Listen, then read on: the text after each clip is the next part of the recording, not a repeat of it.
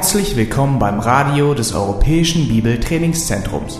Unser Anliegen ist, dass der folgende Vortrag Sie zum Dienst für unseren Herrn Jesus Christus ermutigt.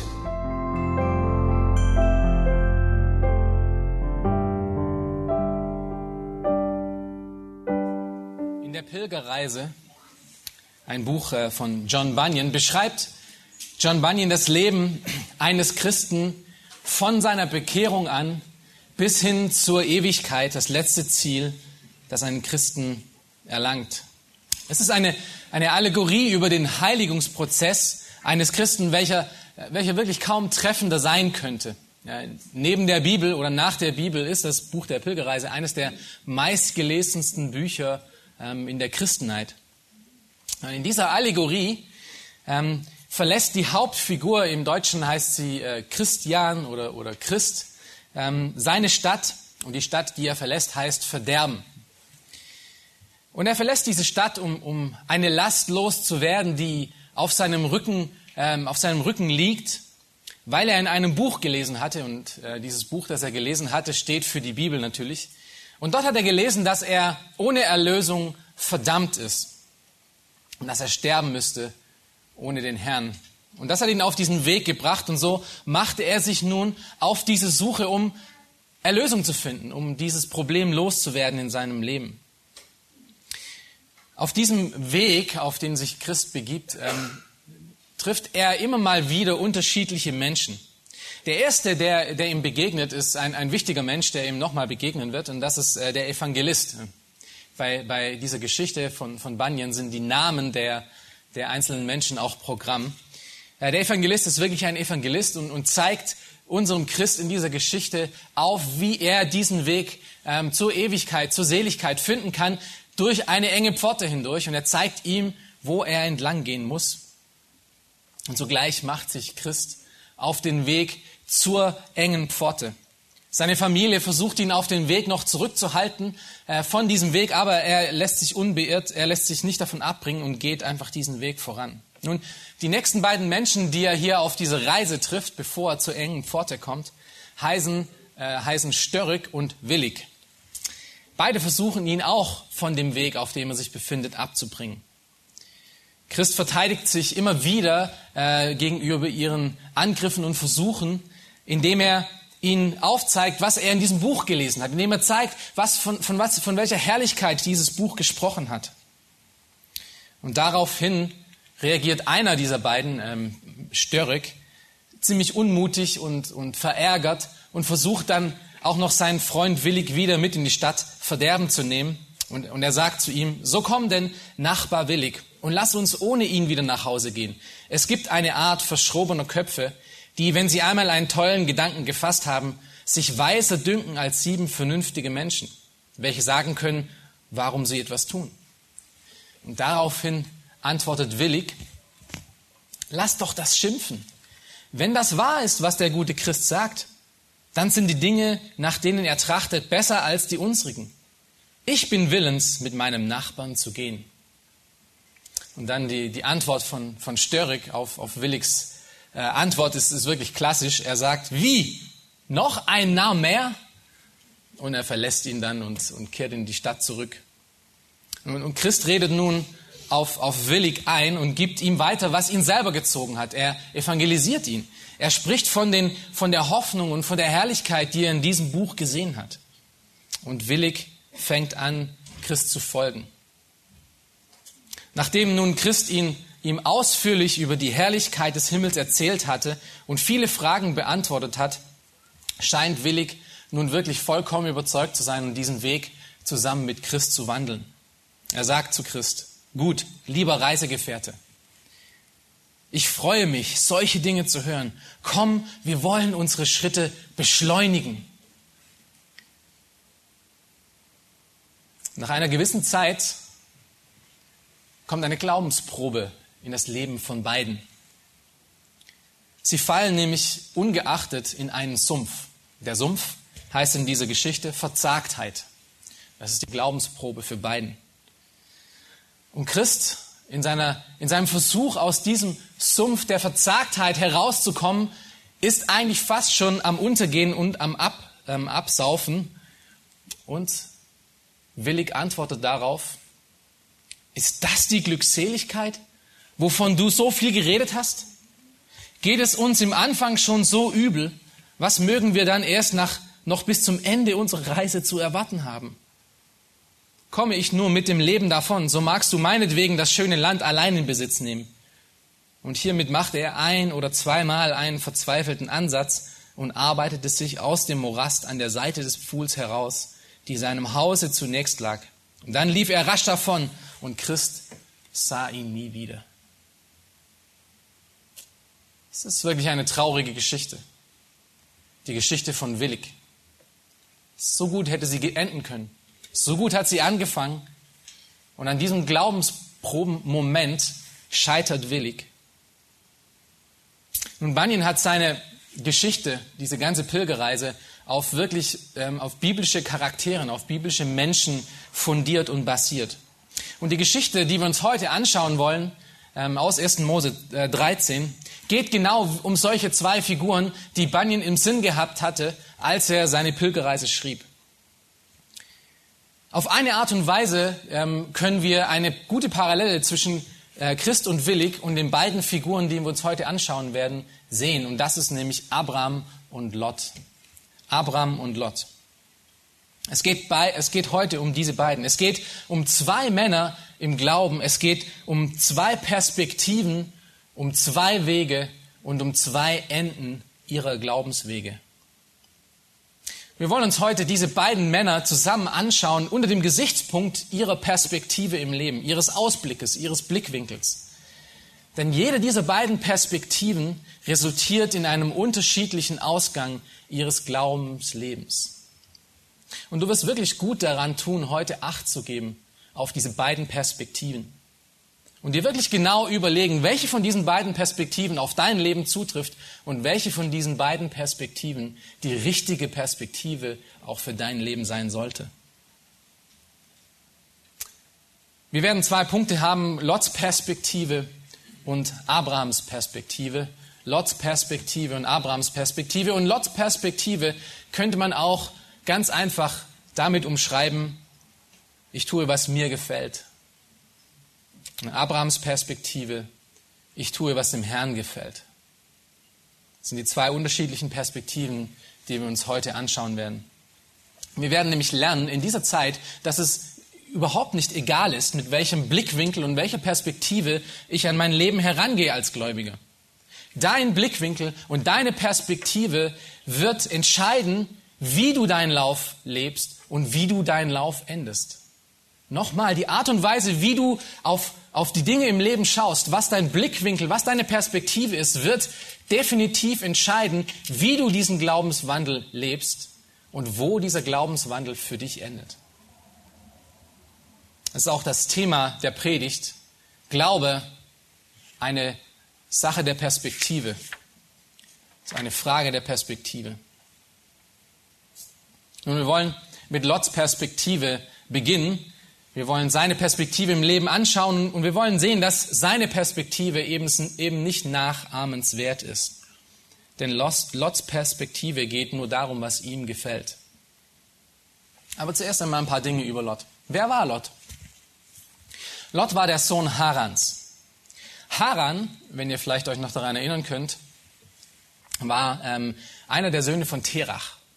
Terach wiederum war der Vater von Abraham, was nun ähm, äh, Haran, ein, ein Bruder zu Abraham macht und Lot somit den Neffen zu Abraham. Das war also Abrahams Neffe. Nun, weil Lots Vater Haran recht früh starb, übernahm Abraham eine Art väterliche Rolle in dem Leben von Lot. Und ähm, er nahm ihn eigentlich an wie fast seinen eigenen Bruder. Und so wird auch in der Geschichte Lot meistens als der Bruder Abrahams beschrieben, obwohl er ein, nur der Neffe war. Aber sie, sie hatten so eine enge, innige familiäre Beziehung, dass sie fast wie Brüder agierten. Als Abraham dann von Ur, äh, dieser Stadt, in der Abraham geboren wurde, auszog, um Gott zu folgen zu einem Ort, den er nicht wusste, kam Lot mit ihm mit und er wurde sein Reisebegleiter. Das hört sich fast so ein bisschen an wie, wie willig hier und, und Christ. Wir lesen ähm, in, in diesen Kapiteln von dem Auszug aus Ur sehr viel über, über den Glauben und über die Motivation von Abraham. Wir lesen aber fast nichts oder gar nichts über die Motivation und den Glauben von, von Lot und seine Ansichten. Wir sehen nur, dass er Abraham nachfolgt ähm, auf einen Weg, den, äh, der sehr ungewiss ist. Ja?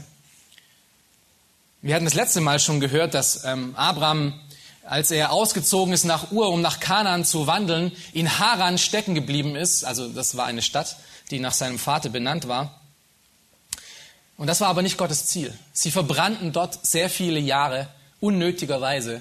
Und der Grund höchstwahrscheinlich, weshalb sie dort stecken geblieben waren, war, weil ähm, Abrahams Vater Terach, er war ungläubig, ähm, er war ein Götzendiener und Haran war eine der Hochburgen der Götzen der damaligen Zeit. Wahrscheinlich hat Terach seine ganze Familie davon überzeugt, in Haran zu bleiben und sie haben gehorcht.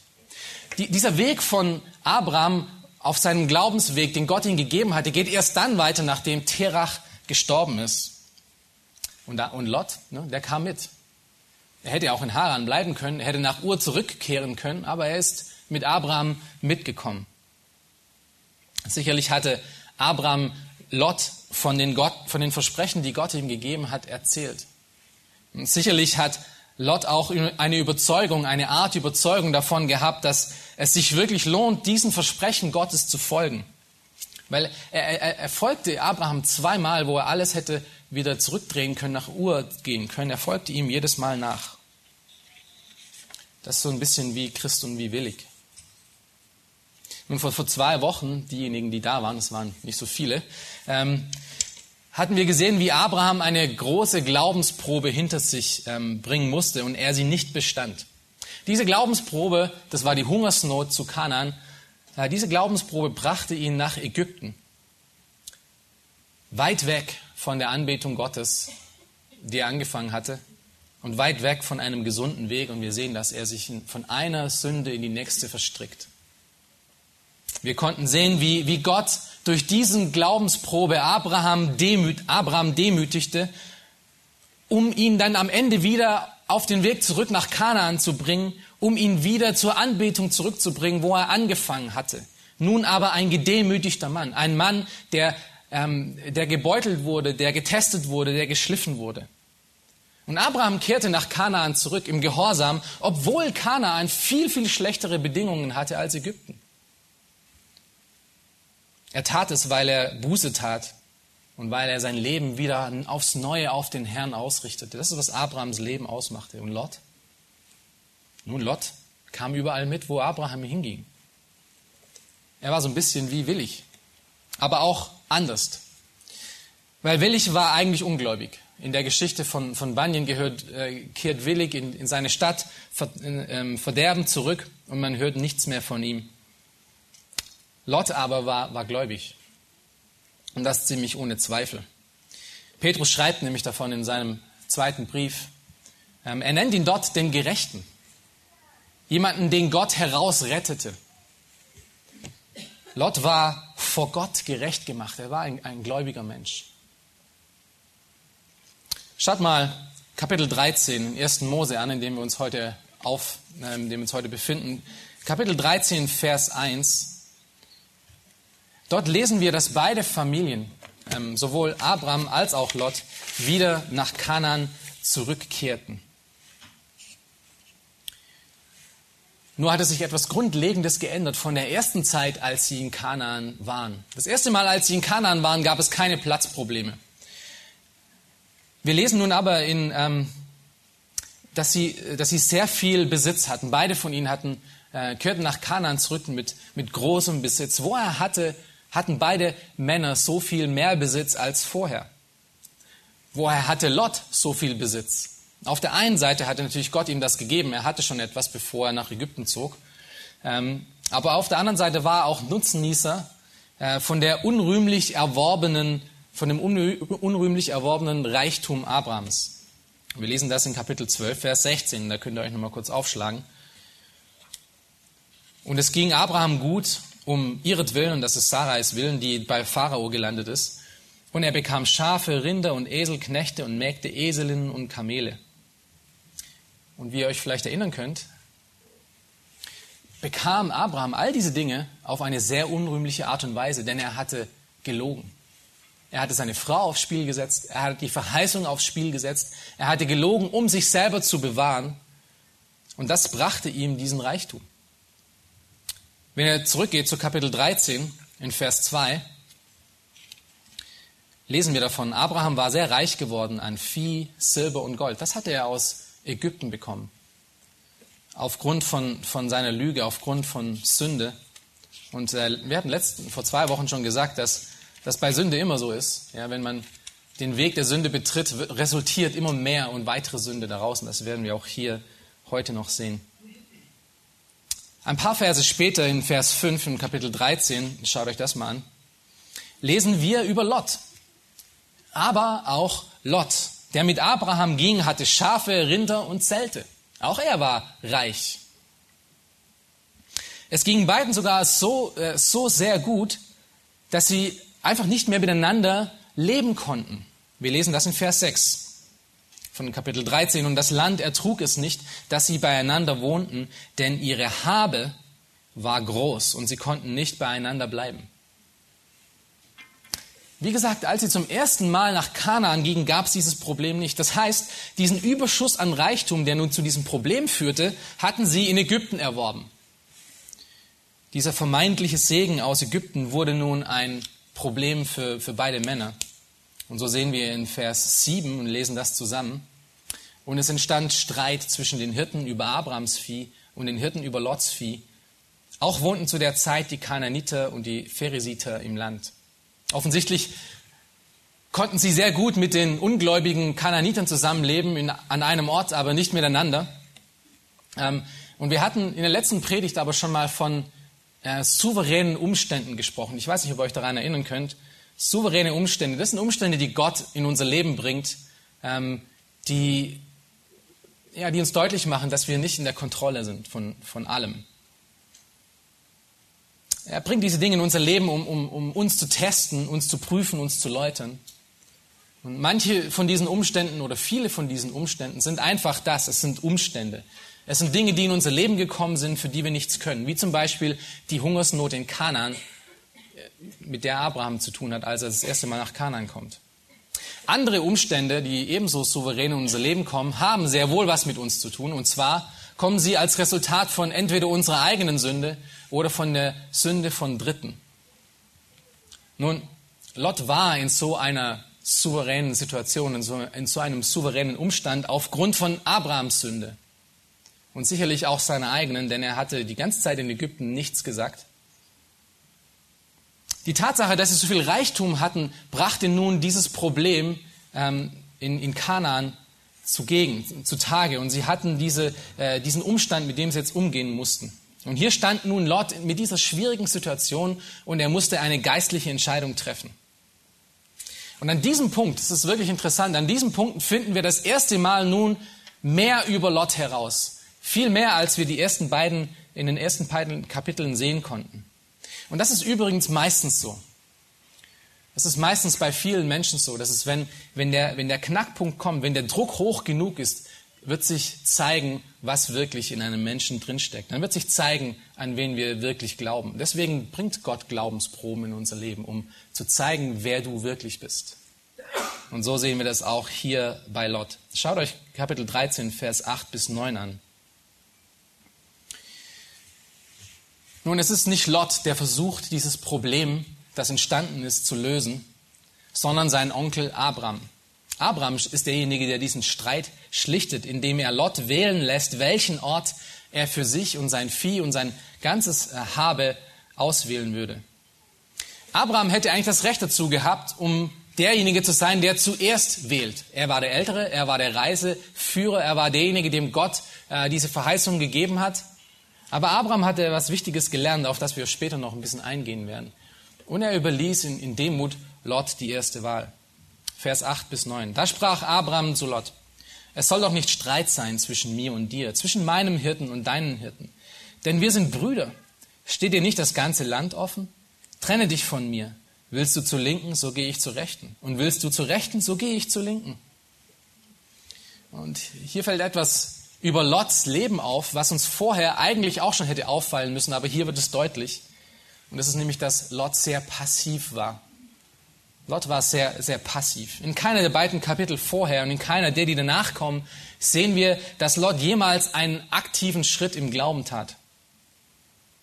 Er schien sich irgendwie ständig treiben zu lassen von dem, was um ihn herum passierte, was, was Abraham tat, was, was andere um ihn herum taten. Er war irgendwie mehr ein Mitläufer als ein wirklich geistlicher Leiter. Und jetzt, wo er die Wahl hat, aus dem ganzen Land, das Gott versprochen hatte zu wählen, offenbart sich noch was anderes in, in Lots Herzen. Und das ist, was wir heute aus Lots Geschichte, aus Lots Perspektive mitnehmen müssen. Das ist, das ist bei Lot und seinen Entscheidungen, obwohl er gläubig ist. Ja, wir reden jetzt nun hier von einem Menschen, der im Glauben steht. Obwohl er gläubig ist, dreht sich bei Lot alles um ihn. Es dreht sich alles darum, was Lot mag und was er möchte. Und wir sehen das nicht dass er Sodom gewählt hat. Das ist nicht das Problem in erster Linie, sondern wir sehen das in der Art, wie er es gewählt hat. Vers 10. Wir lesen zusammen. Da hob Lot seine Augen auf und sah die ganze Jordanaue. Denn sie war überall bewässert wie der Garten des Herrn, wie das Land Ägypten, bis nach Zoar hinab, bevor der Herr Sodom und Gomorra zerstörte. Darum erwählte sich Lot die ganze Jordanaue und zog gegen Osten. So trennte sich ein Bruder von dem anderen. Das ist interessant. Im ersten Buch Mose wird sehr viel geschaut. Wenn ihr im ersten Buch Mose ein bisschen durchliest, seht ihr ganz, ganz oft, ähm, jemand hat etwas gesehen und daraufhin eine Entscheidung getroffen. So zum Beispiel im Garten Eden Eva. Wir wissen, dass die Sünde dadurch ähm, in die Welt kam. Sie hat geschaut und sich eine, eine Entscheidung getroffen. In Kapitel 6 sehen die gefallenen Engel die Töchter äh, auf der Erde und begehen Sünde. Hier in Kapitel 13 sehen wir auch zweimal Blicke, Blickwinkel, Perspektiven, Menschen, die etwas sehen. Und hier ist es Lot. Und er sieht Sodom und ihm gefällt es. Und er entscheidet sich dafür, für die beste Gegend, die Jordanaue. Nun, so weit, so gut, würden wir sagen. Ähm, Ihr müsst euch daran erinnern oder wir müssen uns daran erinnern, dass äh, Lot natürlich nicht die Bibel kannte. Lot hatte nicht das Alte Testament. Er wusste nicht, wie diese Geschichte ausging. Er wusste höchstwahrscheinlich sehr wenig über Sodom und seine Inhaber und seine Einwohner. Ähm, auf eine Art und Weise traf er eigentlich eine menschlich gesprochen nachvollziehbare und gute Entscheidung. Wir, wir, wir dürfen da nicht zu früh ins Gericht gehen mit, mit Lot selber, Stellt euch mal selber die Situation vor. Ihr, ihr, ihr steht dort mit eurer Familie, mit all, den, mit all den Menschen um euch herum, mit all dem Vieh in einem Land, das gerade von einer Hungersnot gebeutelt wurde oder vielleicht sogar noch in der Hungersnot ist und ihr habt Überfluss und Überfluss und ihr kommt nicht an die richtigen Quellen heran. Und nun steht Abraham vor dir und sagt, wähle du, was du möchtest. Und du stehst auf dieser Ebene und du siehst rings um dich herum Wüste und trockenes Land und da Quellen, Oasen, grünes Land. Was würdest du wählen? Ich glaube, die meisten von uns würden auch so wie Lot agieren und würden das grüne Land wählen. Es war eine menschlich nachvollziehbare. Aber was war das Problem mit dieser Entscheidung? Wie gesagt, das Problem war die nicht, nicht Sodom selber. Es war nicht unbedingt das grüne Land.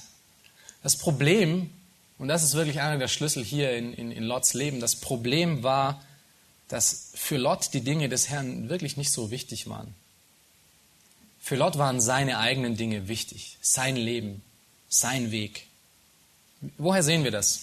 Wie, wie, kann ich das sagen? Nun, es gibt zwei Gründe, die wir hier in dem Text erkennen können. Der erste ist, in dem Vergleich, den, äh, den Lot hier aufstellt, als er als er, den, als er diesen Garten sieht, als er diese, diese Jordanaue sieht, schaut euch nochmal Vers 10 an, vergleicht er es mit zwei anderen Orten, die er kennt. Welche Orte sind das? Er vergleicht es mit Ägypten und mit dem Garten Eden. Nun, was haben Ägypten und der Garten Eden miteinander gemeinsam? Ein paar Dinge. Sie haben Wasser, sie haben üppiges Grün, es ist fruchtbares Land. Es ist einfach materiell unglaublich gut. Und doch gibt es einen, einen grandiosen Unterschied zwischen Ägypten und Eden und den erkennt Lot nicht. Was für einen Unterschied gibt es zwischen Ägypten und Eden? Wir hatten letztens, in der letzten Predigt vor zwei Wochen davon gesprochen, dass Ägypten in, im Alten Testament eigentlich immer für die Unabhängigkeit des Menschen steht. Es ist immer dann, äh, wenn, wenn Gottes Volk ihn verlassen hat, wenn Gottes Volk seine Augen von Gott abgewandt hat, sind sie immer nach Ägypten geflohen, weil es dort immer alles besser war. Es gab alles, äh, alles Gute, es gab schöne Weiden, es gab ähm, wirklich genügend Platz, um, um sich auszu, auszudehnen und es gab tolle Sicherheit. Und Gott hatte sein Volk immer wieder aufs Neue davor gewarnt, nach Ägypten zu gehen. Abraham war der Erste, der diese Fehlentscheidung traf und der dafür bezahlen musste. Und Lot hatte offensichtlich nichts daraus gelernt. Für ihn war Ägypten und der Garten Eden, ja, gleich. Tolle Gegenden, da kann man ja sich schön aufhalten. Aber vielleicht noch viel mehr und bezeichnender ist der zweite Grund. Und das ist, dass die Jordan-Ebene, besonders hier Sodom, auf, äh, in die Richtung, in die er sich entwickelte, Sodom und Gomorra, lag außerhalb von den Grenzen, die eigentlich Gottes Verheißungen waren. Wenn ihr euch die Gegend ein bisschen anschaut und das, was Gottes Verheißungen alles beschrieben hat, wo er gesagt hatte, das ist das Land, was ich euch geben werde, liegt diese Gegend, in die Lot nun zieht, die er sich ausgewählt hat, zum Großteil außerhalb von Gottes Versprechen und Gottes Segen. Und somit distanzierte sich Lot mit dieser Entscheidung ähm, großteilig von, von dem Segen Gottes. Nun, vielleicht hat er das unbewusst. Ich möchte ihm das nicht mal unterstellen, dass er das nun bewusst hat, aber es zeigt zumindest eines auf, dass ihm die Dinge Gottes wirklich nicht so wichtig waren. Er, er war wirklich nicht bedacht darauf, um das zu folgen, was Gott gegeben hatte. Er hat sich nicht überlegt, okay, was ist, was Gott versprochen hatte, weil er hat es von Abraham gehört. Er ist ihm mehrere Male gefolgt. Er wusste, was Gottes Versprechen war und er wusste, welche Gegend das beeinflusste, aber das war ihm nicht so wichtig. Wenn du ihn gefragt hättest, ob es ihm wichtig gewesen wäre, hätte er vielleicht sogar Ja gesagt, aber seine Entscheidung zeigt, dass es ihm eben nicht so wichtig war. Lot wollte seine eigenen Wege gehen. Ein, ein Weg, der in seinen Augen am besten war. Und wisst ihr was, so, so, so treffen wir oft Entscheidungen, oder? Wir wissen, was eigentlich Gott möchte. Wir wissen, wir wissen was richtig wäre. Aber unsere, unser Herz ist so von uns selber überzeugt und von unseren Wegen. Und ich möchte diesen Weg. Das ist, was ich in meinem Leben möchte. Und Gott besser sorgt dafür, dass er mit seinen Versprechen hinterherkommt. Und ich treffe diese Entscheidung, um ihn dazu zu zwingen, dass er mir irgendwie Segen gibt in dieser Zeit. Und dann verstehe ich dass die Welt nicht mehr, wenn auf einmal auf alles auseinanderbricht. Und so werden wir es auch hier bei Lot sehen. Die Art, wie Lot wählte, kam von einem Mangel an, an Grundsatz oder von einem Mangel an Prinzip, eher als einem bösen Handeln. Ich glaube nicht, dass Lot wirklich böse absichtlich handele. Aber das scheint wirklich hier Lots Hauptproblem zu sein, welches ihn am Ende das Leben seiner Frau kostet die Reinheit seiner Töchter, den Segen Gottes, den er nicht erfährt. Und am Ende resultiert aus seiner Nachkommenschaft die Feinde Israels. Lot hatte in seinem Leben in erster Linie sich vor Augen und nicht die Wege des Herrn. Er neigte zu Kompromissen, damit er das bekommen konnte, was er wollte. Und nochmal, ich sage es nochmal, Lot war ein gläubiger Mensch. Petrus macht es deutlich. Aber er war geneigt dazu, sein Leben auf seine Art zu leben. Im ersten Korintherbrief finden wir eine Stelle, die mehr oder weniger eigentlich auch Lot ganz gut beschreibt. Und vielleicht auch diejenigen, die so wie Lot sind. Vielleicht gehörst du auch dazu. Hör mal zu, 1. Korinther 3, Vers 11 bis 15 spricht davon. Es fängt an mit diesen Worten, denn einen anderen Grund kann niemand legen, außer dem, der gelegt ist. Welcher ist Jesus Christus? Das ist der einzige Grund den, äh, den Paulus hier nennt. Das ist der einzige Grund, auf dem alles aufgebaut wird. Und dann geht äh, Paulus weiter.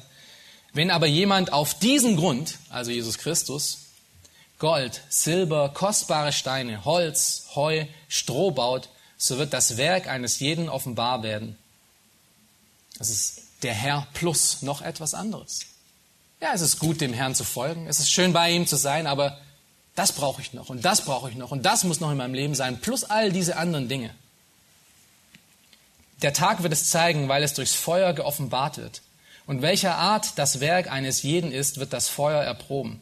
Wenn jemanden das Werk, ähm, das er darauf gebaut hat, bleibt, so wird er Lohn empfangen. Wird aber jemanden das Werk verbrennen, so wird er Schaden erleiden.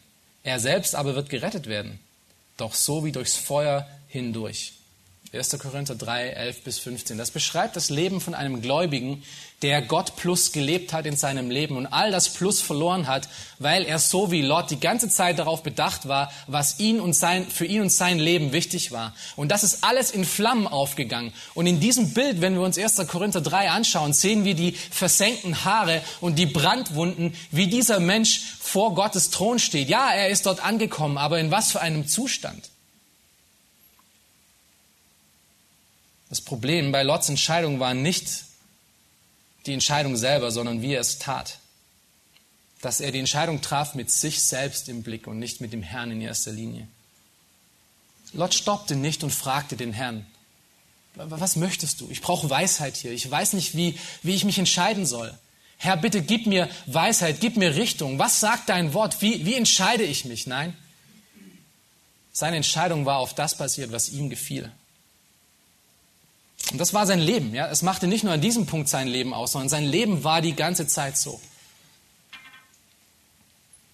Und ich habe die Befürchtung, oder nicht nur ich, viele haben die Befürchtung, dass in unseren westlichen Gemeinden es viele solcher Lots gibt. Welche zwar errettet sind, aber am Ende ihres Lebens nur wie durch Feuer hindurch zum Herrn kommen, mit Brandwunden und versenkten Haaren. Es ist in dieser Überfluss schwimmenden Welt viel zu einfach geworden, um sich auf seine Wege zu konzentrieren und das, was ich in meinem Leben möchte. Für viele ist es, äh, ist es, ein, äh, ist es ein völlig dem Herrn, ist ein, ein, ein Leben, was völlig dem Herrn hingegeben ist, eine Art religiöser Fanatismus, den man für sich wählen kann, wenn man möchte, aber nicht unbedingt notwendig ist. Es ist viel zu leicht geworden, sich an den Segen des Herrn zu erfreuen, wenn er da ist, und sich nicht an dem Geber dieses Segens. Ein Kommentator, den ich gelesen habe dazu, beklagt diesen Zustand unserer Zeit und er schreibt folgendermaßen, wir leben in einer gebetslosen Zeit. Wir leben in einer Zeit voller geschäftigtem Treiben, voll von menschlichem Bestreben und Entschlossenheit, voll von menschlichem Vertrauen in sich selbst und der eigenen Kraft, Dinge zu erreichen. Es ist eine Zeit, in der menschliche Organisation, menschliche Mechanismen, menschliche Anstrengung, menschliches Planen, Pläne schmieden und menschliche Errungenschaften im Zentrum stehen.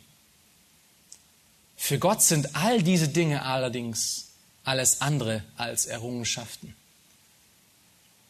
In anderen Worten, wir benötigen viel weniger Lot in uns, der sich in, in seinem Alltag auf sich selber konzentrierte. Und denk mal darüber nach, wie du dein eigenes Leben führst. Vielleicht bist du auch davon überzeugt, dass deine Sichtweisen, deine Wege, deine Entscheidungen wirklich die besten sind. Das mag sich auf unterschiedlichen Arten und Weisen ausdrücken. Vielleicht auch in, in, in ständigem Kritisieren. Irgendwie passt nie etwas. Es passt nie etwas oder ganz oft nicht, weil ich eigentlich davon ausgehe, dass ich weiß, was richtig ist. Oder ständige Unzufriedenheit. Ich bin nicht zufrieden mit dem, was Gott mir gegeben hat, weil, in Klammern, weiß ich ja alles besser. Oder in ständigem Opferdenken, ach, ich armer Mensch, ich habe nicht das bekommen, was Gott mir hätte geben müssen. Wiederum, ich weiß ja alles besser oder dem ständigen Nicht-Vorankommen. Irgendwie passiert in meinem Leben überhaupt nichts. Ja, ich komme geistlich nicht voran, ich wachse irgendwie nicht. Oder mit ständigen Rückschritten. Ich bin ständig nur am Fallen und Fallen und Fallen und Fallen und Fallen. Oder dem ständigen Zusammenbruch. Das sind alles Anzeichen davon, dass meine Sicht in dieser Welt erstens auf das immer ist, was ich möchte. Weil das stellt nie zufrieden. Das bringt nie Zufriedenheit. Und das war auch Lots Weg. Und das ist kein guter Weg. Und das ist, was wir gleich hier sehen, die resultierenden Schritte in, in Lots Weg. Lass uns kurz äh, Kapitel 13, Vers 12 anschauen, als Überleitung. Dort steht Abraham, nachdem nun diese Entscheidung getroffen wurde, Abraham wohnte im Land Kanaan und Lot wohnte in den Städten der Aue und er schlug sein Zelt auf bis nach Sodom hin. Lot hatte Zelte, aber er hatte keinen Altar. Lot hatte eine, eine, eine tolle Umgebung, aber er hatte keine Festigkeit, er hatte keine Anbetung. Lots Leben war nicht von Abhängigkeit gegenüber Gott geprägt. Er war voll von sich selbst und, und doch irgendwie leer. Und das kommt in diesem Moment wirklich zum Vorschein. Ihr kennt alle Psalm 1, oder? Die ersten Verse vom Psalm 1.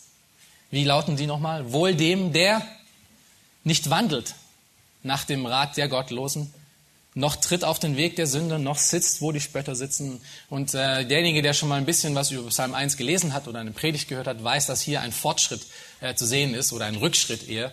Äh, wir gehen vom Wandeln zu dem auf, dem auf der Stelle treten zum Sitzen hier im Psalm 1. Und äh, dieses Muster können wir auch bei, bei Lots Leben erkennen. Ein ähnliches Muster. Wir sehen in, in 13, Vers, 1, äh, Vers 10, in Kapitel 13, Vers 10, wie Lot schaute. Er schaute zuerst auf Sodom. Er war geübt darin, in seinem Leben sein Königreich vor das Königreich des Herrn zu stellen. Und äh, dieses Schauen nicht auf den Herrn zuerst, sondern auf die Dinge dieser Welt, auf das, was er möchte, führte dann zum zweiten Schritt. Er schlug in der Nähe von Sodom sein Zelt auf. Das war, was wir gerade gelesen haben in Vers 12. Er schaute und er schlug auf. Und zu Beginn wohnte er nur in der Nähe von, von Sodom, aber Stück für Stück näherte er sich dieser Stadt, von der er an dem Punkt hätte wissen müssen, dass es keine gute Stadt ist, in der man sich niederlassen sollte. Vers 13, schaut euch das kurz an äh, geht, äh, spricht davon, aber die Leute von Sodom waren sehr böse und sündigten schlimm gegen den Herrn. Lot näherte sich mehr und mehr dieser Sünde und gewöhnte sich mehr und mehr daran, dass alles das, was Sodom schlecht machte, zwar ein Problem war, aber gar nicht so ein Riesenproblem. Denn, schlag Kapitel 14, Vers 12 auf. Lot schaute Richtung Sodom Lot schlug seine Zelte auf in der Nähe von Sodom und Kapitel 14, Vers 12 zeigt uns auf, dass er in Sodom wohnte am Ende. Das ist nachdem, äh, nachdem äh, das ist, wenn Abraham, als Abraham ihn, ihn retten musste. Sie nahmen auch Lot mit sich, das sind die, die Könige, die äh, die Könige von Sodom und Gomorra angriffen. Sie nahmen auch Lot mit sich, den Sohn von Abrahams Bruder, und seine Habe, denn er wohnte in Sodom. Und sie zogen davon trotz dieser schlimmen Sünden, trotzdem, dass Sodom so aussah, machte Lot dort sein Zuhause. Und ihr müsst euch, das mal, müsst euch das mal überlegen. Dort, wo er sein Zuhause macht, ist der Ort, an dem er seine Töchter, von denen er zwei hatte, äh, großziehen würde. Es ist der Ort, wo, wo wahrscheinlich seine Kinder Ehepartner finden würden. Es ist der Ort, an dem seine Frau irgendwie geistlich vorankommen sollte. War Sodom da wirklich der beste Ort? Ihr müsst aber hier Lot auch nochmal richtig verstehen. Ja? Er machte keine gemeinsame Sache mit den Sündern. Ähm, er lebte nicht so wie sie. Vielleicht dachte er sogar, Mensch, wenn, wenn, wenn ich jetzt nicht nach Sodom gehen würde, dann würde diese Stadt überhaupt gar keinen gläubigen Menschen kennen. Vielleicht würde es ja gar keinen geben, der, ähm, der ein Licht sein könnte in dieser Stadt, wenn ich da nicht hingehen würde. Lot wusste sehr wohl, was falsch war. Und das ist, wie gesagt, Petrus zeigt uns das. Wir können uns das kurz lesen. 2. Petrus, ähm, Kapitel 2, Verse 7 bis 8, gibt uns einen Einblick in die Motivation oder in das Seelenleben von, von Lot. Er sagt dort, während er den gerechten Lot herausrettete, durch den zügellosen Lebenswandel der Frevler geplagt worden war, denn dadurch, dass er mit, äh, mit ansehen und mit anhören musste, quälte der Gerechte, der unter ihnen wohnte, Tag für Tag seine gerechte Seele mit ihren gesetzlosen Werken. Lot hatte sehr wohl noch ein funktionierendes Gewissen. Er wusste, was recht und was falsch war und es plagte ihn, es, es fehlte ihm. Und doch lebte er in der Mitte von all diesem Verderben, ohne geistliche Gemeinschaft. Aber vor allem, und das ist wieder wichtig, vor allem ohne einen Auftrag Gottes dort zu sein. Das Problem war am Ende nämlich wieder nicht in Sodom zu sein. Hätte Gott ihn gerufen dazu, um ein Licht in Sodom zu sein, ihm diesen Weg gegeben, wäre das genau der richtige Ort gewesen. Aber Gott hatte ihm nicht so einen Auftrag gegeben. Er lebte in Sodom, weil er es wollte, weil er dachte, das sei der beste Weg für ihn. Und das brachte ihn vom Schauen nach Sodom zum Aufschlagen in den Zelten von Sodom, zum Leben in Sodom, am Ende dann zum Sitzen mit den Herrschern von Sodom. Schlag mal kurz Kapitel 19 auf. Wir sehen das hier in Vers 1. Ähm, das ist die Geschichte, als die Engel kommen und äh, ihn versuchen, aus Sodom zu retten. Und sie finden ihn wo? Ganz am Anfang von Kapitel 19. Die zwei Engel kamen am Abend nach Sodom. Lot aber saß in Sodom unter dem Tor. Nun, unter dem Tor zu sitzen war ein, ein Begriff der damaligen Zeit, um in der Leitung der Stadt zu sein. Das sind die, die Ältesten der Stadt saßen unter dem Tor. Irgendwie hat dieser Fremdling, den die Menschen auch als Fremdling erkennen, äh, Einfluss erlangt. Und, wiederum, das ist auch nicht das erste Problem. Es hätte ja sein können, dass Gott ihn dahin geschickt hätte, um Einfluss in dieser Stadt zu nehmen für ihn. Aber Gott hatte ihm eben nicht so einen Auftrag gegeben. Lot saß auf seinem eigenen Weg. Und somit kommt, was immer kommen muss, wenn wir uns als Gläubige auf unseren eigenen Weg begehen. Und das ist, dass wir alles das, was wir so krampfhaft versuchen festzuhalten, verlieren. Eben weil Gott uns läutert. Lot suchte sich Sodom aus, damit es ihm und seinem Haus gut ging. Es war die beste Gegend, rein materialistisch gesehen, äh, die ihm am meisten Komfort bringen würde, am meisten Freude. Und letztlich führte diese Perspektive, die nur auf sich konzentriert war, dazu, dass er alles das verlor, was er eigentlich als wichtig empfand und an was er so verkrampft festhielt. Und er hätte es eigentlich lernen müssen, denn, denn Gott warnte ihn durch die Entführung äh, unter Kedor Laomer, was wir in Kapitel 14 lesen, als diese ähm, Könige kommen und, und Lot und, Gomor, äh, und Sodom und Gomorrah vernichten und ihn mitnehmen. Aber er, er hat nichts gelernt daraus. Er kehrte nach Sodom zurück, nachdem Abraham ihn gerettet hat und lebte dort weiter. Dann kam es, dass seine Töchter sich in die Bewohner von Sodom ver, ver, äh, verliebten. Wir sehen das, als die Engel kommen, äh, sind die beiden Töchter von, äh, von Lot verlobt mit Männern aus Sodom. Und diese Männer waren nicht bekehrte Männer. Wir sehen das daran, dass sie am Ende nämlich mit der ganzen Stadt untergingen und die Töchter alleine aus dieser Stadt ähm, gingen. Als, als die Engel dann ihn aus Sodom herauszerren wollten und, und die ganzen Menschen von Sodom kamen, um diese Engel versuchten zu vergewaltigen, was tat Lot da? Er versuchte seine beiden Töchter diesen, diesen Männern zu geben, sie zu opfern. Sehr rühmlicher Akt. Und was passierte auf dem Fluchtweg? Auf dem Fluchtweg verlor er seine Frau. Wieso verlor er seine Frau? Weil sie festhielt an dem, was er ihnen als Ehemann und Leiter der Familie gebracht hatte. Die Liebe für Sodom. Als Lot mit seinen beiden Töchtern, nachdem er die Stadt verloren hatte und seine Frau verloren hatte, als er mit seinen beiden Töchtern in den Bergen äh, sich, ähm, sich als Unterschlupf suchte und gesehen hatte, wie alles zerstört wurde, was passierte da? Seine beiden Töchter beschämten ihn. Sie machten ihn betrunken und schliefen mit ihm, um Kinder zu zeugen. Und das ist auch was geschah.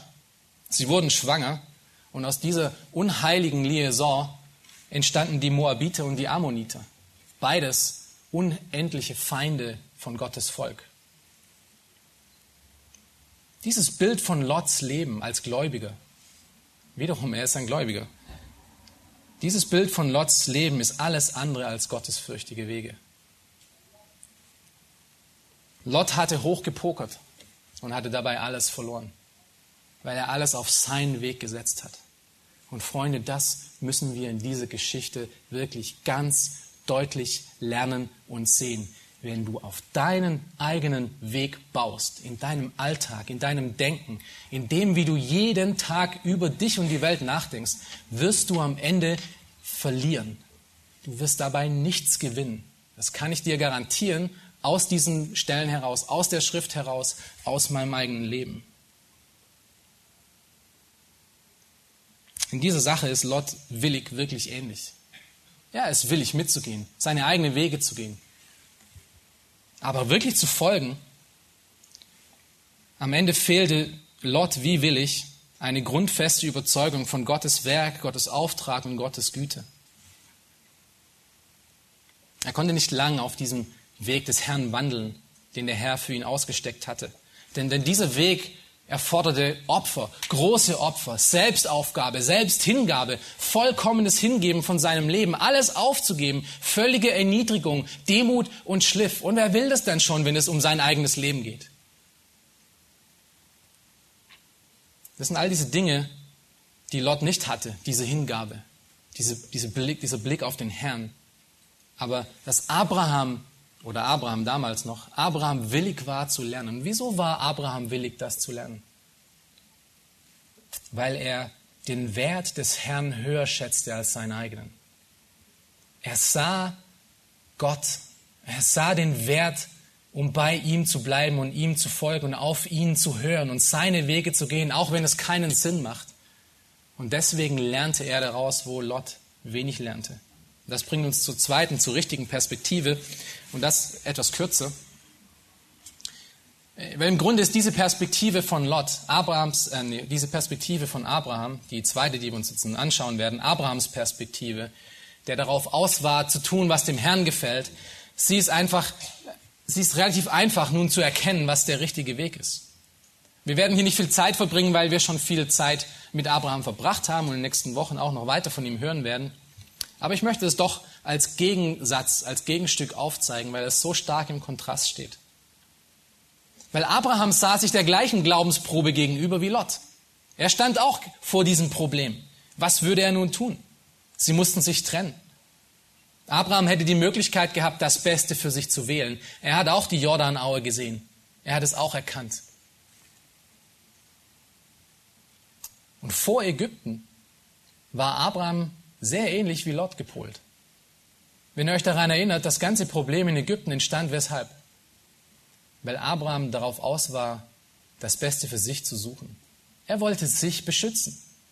Er war auf sich ausgerichtet, auf seinen Weg ausgerichtet. Aber er hatte nun durch Ägypten eine Lektion gelernt, die er wirklich gelernt hat, die Lot nicht gelernt hatte, obwohl er dabei war. Schaut euch mal 13, Kapitel 13, Vers 8 bis 9 nochmal an. Wir sehen hier Abrahams neu gefundene Demut. Eine Demut, die er nur hatte, weil er durch Ägypten gedemütigt wurde, weil er Buße tun musste und wieder nach Bethel zurückkehren. Wir sehen dort aber auch nicht nur Demut, sondern Fürsorge, weil, weil es ist Abraham, der zum Friedensstifter wird. Es ist nicht Lot, der, der sich hier als Weise ähm, agiert, sondern Abraham agiert hier als Weise. Und nun steht hier Abraham da, Lot hat das beste Land gewählt und er ist übrig geblieben mit Heu und Stroh und, und, und, und, und äh, einem Land, was sehr klein ist und einem Land, was wirklich sehr trocken ist. Was würde Abraham für seine Familie denn nun tun können, für sein Vieh? Wo würde er denn all das Wasser herkommen? Was würde er als nächstes tun? Gibt es denn genügend zu essen? Abraham wartete auf den Herrn. Und der Herr tut das, was er immer tut, wenn Menschen auf ihn warten. Er antwortete ihm. Vers 14 bis 17. Der Herr sprach zu Abraham, nachdem sich Lot von ihm getrennt hatte, hebe doch deine Augen auf und schaue von dem Ort, wo du wohnst, nach Norden, Süden, Osten und Westen. Denn das ganze Land, das du siehst, will ich dir und deinem Samen geben auf ewig. Und ich will deinen Samen machen wie den Staub auf der Erde. Wenn ein Mensch den Staub auf der Erde zählen kann, so soll man auch deinen Samen zählen können. Mach dich auf, durchziehe das Land seiner Länge und Breite nach, denn dir will ich es geben. Abraham hatte alles aufgegeben, um alles zu gewinnen, weil sein Blick auf den Herrn gerichtet war, weil er gelernt hatte, auf Gott zu warten und zu fragen, was er möchte. Abrahams Perspektive ist eine wartende, eine erwartende, eine, eine im Glauben geduldige, eine, eine Perspektive, die mit Gebet beginnt, eine Perspektive von ungeteilter Loyalität Gott gegenüber, eine Perspektive, die Gottes Reich zuerst sucht und nicht sein eigenes zuerst. Wir finden hier in dieser Entwicklung von Abraham das, was Jesus später deutlich macht, in einer sehr einfachen, aber wirklich sehr gewaltigen Aussage. Und das finden wir in Matthäus 6, 33. Und ihr braucht nicht aufschlagen dazu. Die kennt ihr wirklich meistens zugute, hoffentlich. Hier sagt Jesus genau das, was Abrahams Leben ausmacht. Trachtet vielmehr zuerst nach dem Reich Gottes und nach seiner Gerechtigkeit, so wird euch dies alles hinzugefügt werden. Lot war auf das dies alles konzentriert. Abraham war auf seine Gerechtigkeit zuerst konzentriert. Hier trachten bedeutet schauen. Es ist also eine Perspektive, eine Art und Weise, wie ich mein Leben lebe, wie ich Dinge sehe. Mit der Perspektive Gott. Und wenn ich das tue, verspricht uns Jesus hier, dann werden wir sorglos und zufrieden sein, weil wir das Wichtigste erlangt haben, was wir notwendig haben, das ist auf den Herrn zu schauen. Abraham musste das lernen und er hat es gelernt. Und nachdem Abraham, nachdem Lot wegzog, folgte Abraham auch dem Herrn in dieser Anleitung. Wir sehen das in Vers 18. Wir lesen das noch kurz zusammen. Da brach Abraham auf, kam und wohnte bei den Terebinden Mamres in Hebron und baute dort dem Herrn ein Altar. Wenn immer Abraham ein Altar baut, ist es ein Anzeichen von Anbetung. Mir ist wohl in dem Herrn. Dir sei alle Ehre in der Mitte von all diesen Umständen. Und in Hebräer 11, das über die Glaubenshelden spricht, lesen wir viel von Abraham als unserem Glaubensvorbild. Und der, der, das ist interessant, der, der Autor des Hebräerbriefes macht es noch einmal deutlich, mit welcher Perspektive Abraham an das Leben heranging. Eine Perspektive, die auch wir haben müssen, die du und ich in unserem alltäglichen Leben haben müssen. Und er spricht hier, ihr könnt kurz aufschlagen, Hebräer 11, wir schauen uns die Verse 9 bis 10 an. Er spricht in Vers 9 genau von dieser Zeit. Genau von dieser Zeit, als Abraham loszog und durch das Land Kanaan Gott nachfolgte.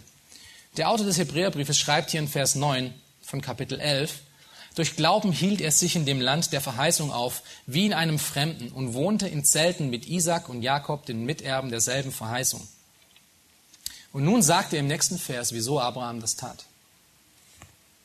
Denn er wartete auf die Stadt, welche die Grundfesten hat, deren Baumeister und Schöpfer Gott ist. Abraham lebte so, wie er lebte, weil er Gott im Blickfeld hatte, weil es seine Wege, sein Reich zuerst, weil es darum ging. Und wenn du Gott in deinem Leben an erster Stelle hast, wenn Gott in deinem Leben immer an erster Stelle kommt, dann ist es egal, wer an zweiter oder wer an letzter Stelle kommt. Und wir können dann diesen Weg, den, den Abraham beschreitet, auch wieder mit diesem Muster vom Psalm 1 betrachten. Und wir sehen, dass Abraham auch schaute, aber nicht auf die Dinge dieser Welt, nicht auf das, was ihn ähm, gefallen würde. Er schaute auf den Herrn. Und dann schlug er sein Zelt dort auf, wo Gott es wollte. Und er lebte in Demut als drittes. Er wandelte in Gehorsam und er gewann alles, was er losließ. Er schaute, er schlug auf, er lebte, er wandelte und er gewann, weil er einfach Gott im, im Blickfeld hatte. Ich komme zum Schluss und ich möchte dich dazu ermutigen, eine Perspektive wie Abraham in deinem Leben zu haben. Nicht eine Perspektive wie Lot. Ich möchte, dass du auf das schaust, was Gott dir gebietet, auf das du schauen sollst. Und das ist nämlich Gottes Reich und seine Gerechtigkeit. Gottes Reich und seine Gerechtigkeit. Und wisst ihr, unser Problem ist, dass wir so schnell durch alle anderen möglichen Perspektiven und Loyalitäten in unserem Leben abgelenkt werden von Gottes Willen. Und hier ist in erster, in erster Stelle diese Perspektive zu nennen, die auch Lot hatte. Und die heißt ich und meins.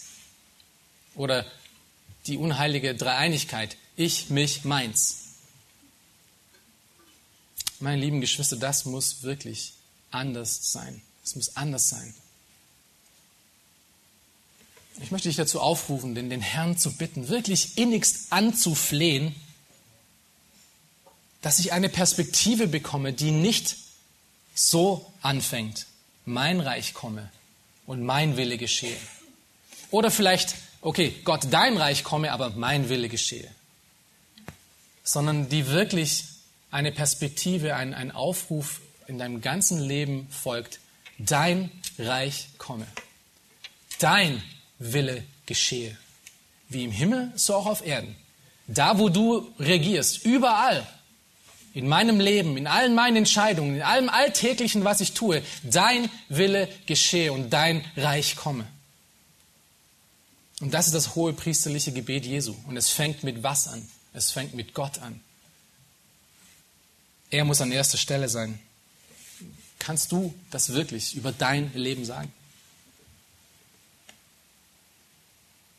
Kannst du wirklich über dein Leben sagen, Herr, dein Reich komme? Und kannst du wirklich sagen, dein Wille geschehe? Wisst ihr, wenn wir so leben würden, hätten wir viel weniger zwischenmenschliche Probleme. Wenn wir so leben würden, würden wir viel zufriedener sein. Wenn wir so leben würden, hätten wir viel weniger Sorgen. Wenn wir so leben würden, wären wir ein helleres und, und viel besser zu gebrauchendes Werkzeug des Herrn in dieser Welt. Ein weiterer Kommentator schreibt dazu, nichts anderes als der höchste Grundsatz, nämlich, dass dein Reich komme, dein Wille geschehe, kann dich durch diese echte, abgesonderte und hingegebene Leben eines Kindes Gottes tragen. Wenn du von etwas Geringerem motiviert bist, wie zum Beispiel der eigenen Begeisterung, Enthusiasmus für die Sache, Gewohnheit oder durch ein ansteckendes Vorbild, dann wirst du bald zu einem Hindernis werden und letztendlich zu einem Betriebsunfall. Prüft euch selbst, ob ihr im Glauben seid. Stellt euch selbst auf die Probe. Wenn du siehst, dass du ständig aus einem niedrigen und selbstzentrierten Beweggrund handelst, dann bete zu Gott, dass er in, dich, in dir äh, seine reine Liebe einatmet, hineinatmet. Wähle einfach die richtige Perspektive in deinem Leben als Grundsatz. Wähle sie heute. Geh diesen Weg, den Abraham auch gegangen hat, und schaue auf den Herrn in allererster Linie. Dein Reich komme, dein Wille geschehe. Amen. Lass uns aufstehen zusammen und wir wollen noch kurz beten und den Herrn bitten, dass wir das, was wir hier gehört haben, nicht nur abticken als einen weiteren Sonntag hinter uns, als äh, eine weitere Predigt, die wir gehört haben, sondern dass wir wirklich danach schauen, ob wo wir da wirklich stehen. Ich bin selber davon äh, ziemlich ergriffen worden in meinem Leben. Ich sehe so oft Dinge, wo ich auch nach mir handle, nach meinen Wegen. Und das kann so nicht bleiben. Wir müssen uns da ändern. Lass uns zusammen beten. Herr Vater im Himmel, wir danken dir für dein Wort und wir danken dir für diese, diesen Vergleich, den wir anstellen konnten zwischen Lot und zwischen Abraham. Und wir wollen, Herr, wir wollen nicht so sein, wir wollen nicht so enden, wie, wie Lot geendet hat, auch wenn er bei dir ist und auch wenn er äh, gerechtfertigt und, und nun geheiligt ist. Herr, wir wollen, dass du uns wirklich als gute Botschafter in dieser Welt verwenden kannst. Herr, die Ernte ist wirklich reif und die Arbeiter sind wenig und äh, wir wollen uns nicht ständig um uns selbst drehen, Herr. Wir wollen nicht, dass sich unser Leben nur darum dreht, was ich möchte, Herr, sondern wir wollen wirklich mit aller Demut jeden Tag aufs Neue vor dich treten und dich fragen, Herr, wo möchtest du mich haben? Herr? Was möchtest du von mir? Bitte zeig du mir durch dein Wort und leite und führe du mich, Herr. Hilf uns, dass wir ständig im Gebet sind, bei dir, an dir dran, nah an dir dran, dass wir nicht anfangen, Dinge in unserer eigenen Macht und eigenen Kraft zu tun, die wirklich so nichtig ist.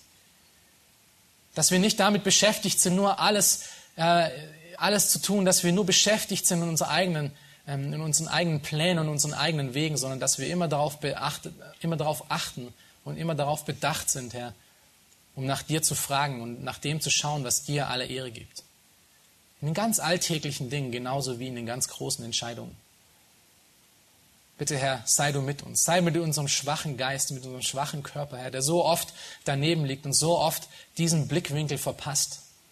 Herr, gib uns diese Perspektive durch eine enge und innige Beziehung mit dir, durch eine enge und innige Beziehung mit deinem Wort und deinem Versprechen, Herr.